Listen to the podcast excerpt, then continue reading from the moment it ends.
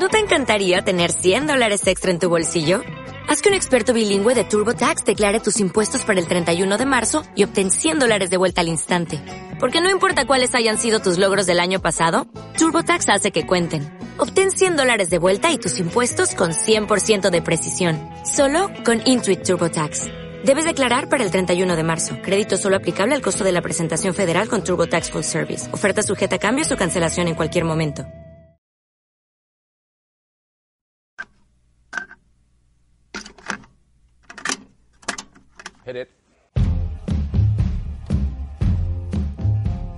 Abogado, impulsó un perdonazo que sacó a millones de chilenos y chilenas del DICOM, presidente de las comisiones de Constitución y Seguridad. Su debilidad son sus hijos y jugar con su perro Eros.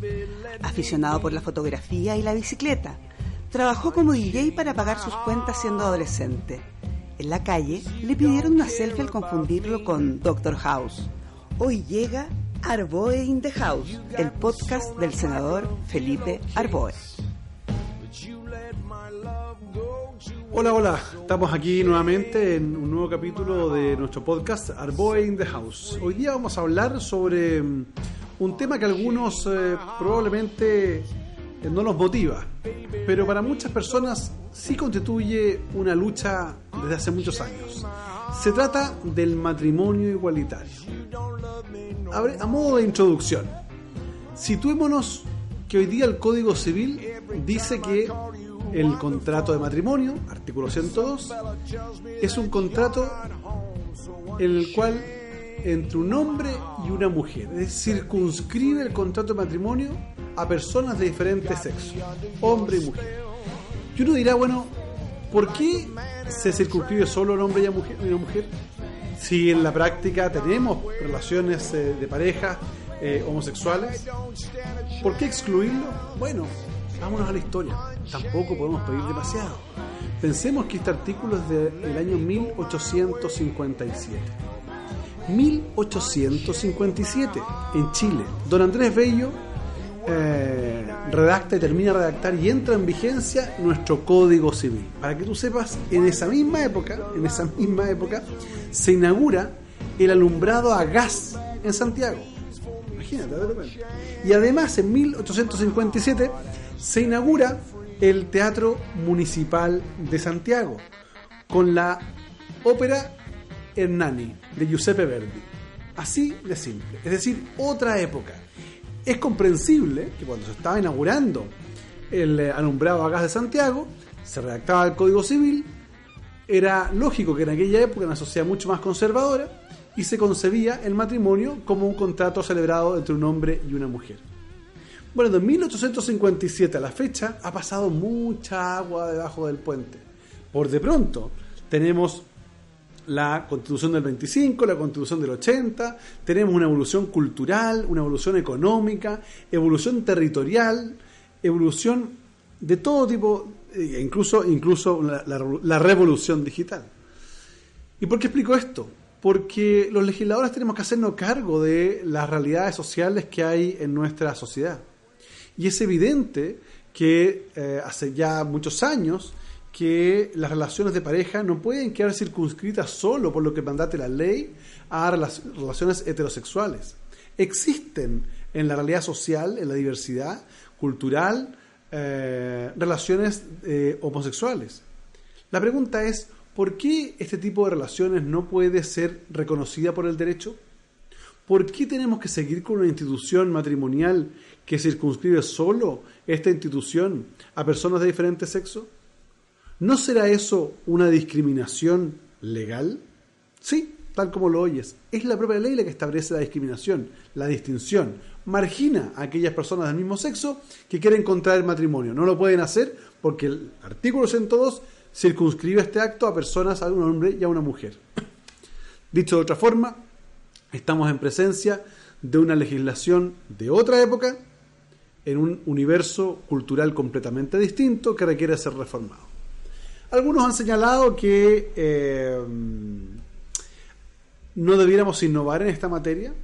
El gobierno y la campaña de Sebastián Piñera la hizo planteando de que no estaba de acuerdo con el matrimonio igualitario, eh, establecer y mantener esta discriminación histórica, Y nosotros hemos dicho que en un mundo donde la libertad debe imperar, no es justo, no es lícito, no es legítimo que el legislador o el colegislador del gobierno eh, hagan esta discriminación. Y por eso que hemos planteado al gobierno la necesidad de legislar respecto del matrimonio igualitario. ¿Qué nos ha dicho el gobierno? Que no está de acuerdo. Es cierto que internamente hay algunos actores del gobierno que pueden estar de acuerdo con el matrimonio igualitario, pero la opinión del gobierno de Sebastián Piñera es que no está de acuerdo con el matrimonio igualitario. Tanto es así que en la modificación que se dio a conocer hace unos días atrás respecto del Plan Nacional de Derechos Humanos, tuvieron la sutileza de cambiar una palabra. La palabra no es casual Decía el Plan Nacional de Derechos Humanos que el gobierno iba a promover eh, la igualdad en el matrimonio. Y la cambiaron por el monitorear. Promover desde el punto de vista de la gestión pública, de la gestión ejecutiva, implica una decisión positiva y un conjunto de acciones exteriorizadas destinadas a consumar una determinada idea o propuesta. Bueno, a eso ha renunciado el gobierno y más bien ha querido pasar a una actitud pasiva solo de monitorear lo que otros eventualmente pueden realizar. Eso no es aceptable. Si bien es cierto, es legítimo que un gobierno no esté de acuerdo con el matrimonio igualitario, bueno, lo que corresponde es tener una visión de estadista. No es lícito ni al legislador ni tampoco al gobernante imponer sus legítimas creencias religiosas o patrones morales a toda una sociedad. Los ciudadanos y ciudadanas nos eligen para hacernos cargo de realidades sociales y no imponer nuestra visión doctrinaria. Por ello es que creo que el gobierno comete un error. Pero no importa. Si el gobierno comete un error en materia de matrimonio igualitario, no hay nada que el, eh, que el Poder Legislativo no pueda enmendar. Por eso es que la idea es que tengamos una pronta, una pronta aprobación en general del proyecto matrimonio igualitario. Lo que queremos, vuelvo a insistir, no es obligar a nadie a nada, sino más bien consignar en el texto de la ley con vocación de permanencia un derecho, una libertad que puedan ejercer libremente hombres o mujeres cuando así lo estimen pertinente. ¿Por qué hemos de sancionar una relación de amor por producto que se produce entre personas del mismo sexo? ¿Por qué marginarlos de la posibilidad, por ejemplo, de todas las consecuencias en materia de derecho sucesorio o de herencias, o en materia de filiación a los hijos o hijas concebidos durante ese matrimonio? ¿No será adecuado que el derecho evolucione tal como lo ha hecho la sociedad?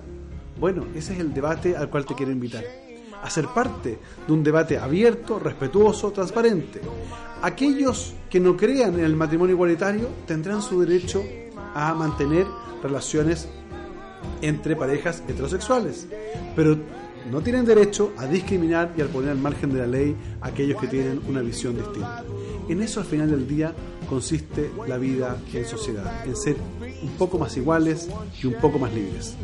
Que tengan una muy buena semana, un gran abrazo El senador Felipe Arbo.